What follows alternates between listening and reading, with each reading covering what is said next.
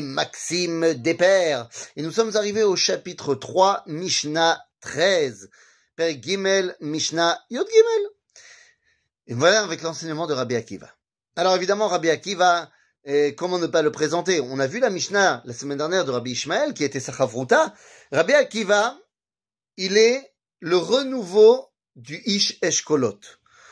Et oui, nous dirons, nos sages, Bavod Rabbi Nathan, que depuis la mort de Yossi ben Yoézer, donc je parle 300 ans auparavant, non, 200 ans auparavant, bien il n'y a plus de Ish Kolot.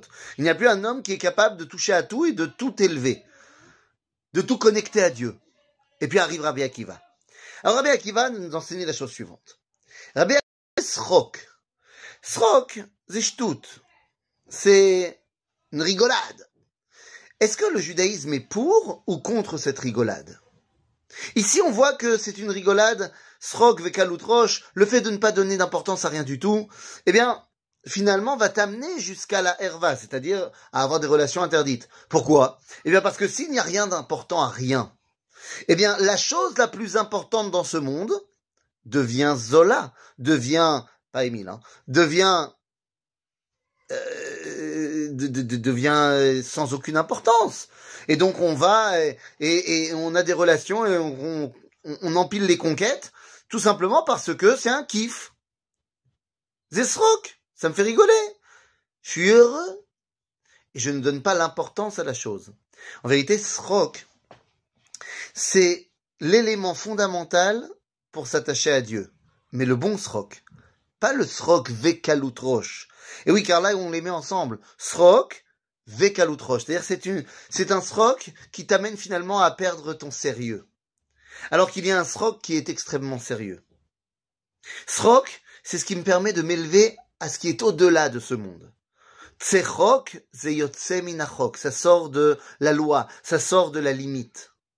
Ça me permet de m'élever. Nos sages nous racontent que lorsqu'ils étaient fatigués, eh bien, ils racontaient milta dibdichuta. Ils racontaient une blague. Pourquoi? Bah pour se redonner de la force.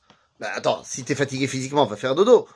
Non, ils n'étaient pas fatigués physiquement. Ils étaient fatigués au niveau de l'étude. Ils n'arrivaient pas à passer ce, plafond, ce plafond de verre, qui était le sechel, l'intellect. Et donc, on fait une blague. On sort de cette réalité. Évidemment, il y a blague et il y a blague. C'est ce que disait Vladimir Yankelevitch. Il disait la grande différence entre l'ironie et l'humour, c'est que l'ironie compte sur la bêtise de l'autre, alors que l'humour compte sur son intelligence. Nous margilim. D'un autre côté, siag, etc. Masoret, siag la Torah. Mais c'est Masoret. Masoret, c'est Masora. C'est-à-dire la transmission de la tradition de génération en génération, mais également, surtout, dans la transmission de ce qui a marqué dans le Sefer Torah. Et oui, imaginez-vous bien que on n'a pas retrouvé, à l'époque de Rabbi Akiva, les écrits de Qumran. Surtout qu'ils venaient d'être écrits, donc on n'avait pas besoin de les retrouver. En d'autres termes, nous aujourd'hui on se fie à certains écrits qu'on a retrouvés qui ont 2000 ans. Mais en vérité, on s'y fie pas. C'est quand on retrouve les Megillot, les rouleaux de Qumran, les rouleaux de la mer morte, et qu'on voit que, eh bien, la Torah n'a pas bougé en 2000 ans, c'est génial, ça nous conforte dans notre idée, mais c'est pas pour ça qu'on sait que la Torah est émette. On le sait parce qu'on l'a gardé Bemasora. Et que chaque lettre pour nous est importante. Zessiag la Torah. Parce qu'il est tellement facile de changer une lettre et de changer tout le contexte. Donc nous dit Rabbi Akiva, Amasoret. Attache-toi à ta tradition. Eh oui, c'est quoi la tête maaser? C'est montrer que d'abord, un, je suis conscient que ça ne vient pas que de moi. Que ça vient d'Akadosh Baruch ma réussite. Et je comprends que je dois donner à l'autre. Ce qui veut dire que si moi un jour j'ai aussi besoin, eh ben on me donnera également. Et donc dans ce système-là, il ne peut pas y avoir de pauvreté, puisqu'on va s'aider les uns les autres. Donc maasot, maasrot slecha siag la osher. Et puis nedarim siag la prishut. Mazé nedarim. Neder, c'est lorsque quelqu'un a envie de se mettre sur lui des mitzvot qui n'existent pas. De s'ajouter des choses, ou de s'interdire des choses. Eh bien, c'est exactement ce qui se passe dans la prichoute. La prichoute, nous dit le Ramchal dans Messilat Charim, c'est quand on veut s'interdire des choses permises. Pourquoi? Eh bien, parce que pour certaines raisons, j'ai besoin pour l'instant de me l'interdire. Je sens que j'en ai besoin. L'âne dit Rabbi va très bien, alors exprime-le. Nedarim, c'est l'exprimer, montrer que la parole est créatrice. Et ça lui donne de l'importance. Et enfin, siag la chochma shtika.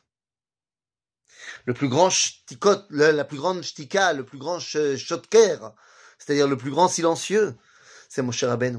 Lorsqu'il pose la grande question à Dieu en voyant Rabbi Akiva, dans son esprit prophétique, se faire torturer et tuer, il dit quoi Zotora vezosrara C'est ça sa Torah, c'est ça son, sa récompense Eh bien, Dieu lui dit Shtok. Kachala marshava lefanai. D'abord, si tu veux comprendre ce qui était dans ma pensée devant moi, tais-toi. Oui, des fois il faut apprendre à se taire pour mieux pouvoir parler pour mieux entendre ce que les autres ont à te dire. Tais-toi. si agla chorma, shtika, t'arrêtes pas de parler, t'arrêtes pas de parler, t'arrêtes pas de parler, t'arrêtes pas de donner ton avis sur tout, t'as pas le temps d'écouter.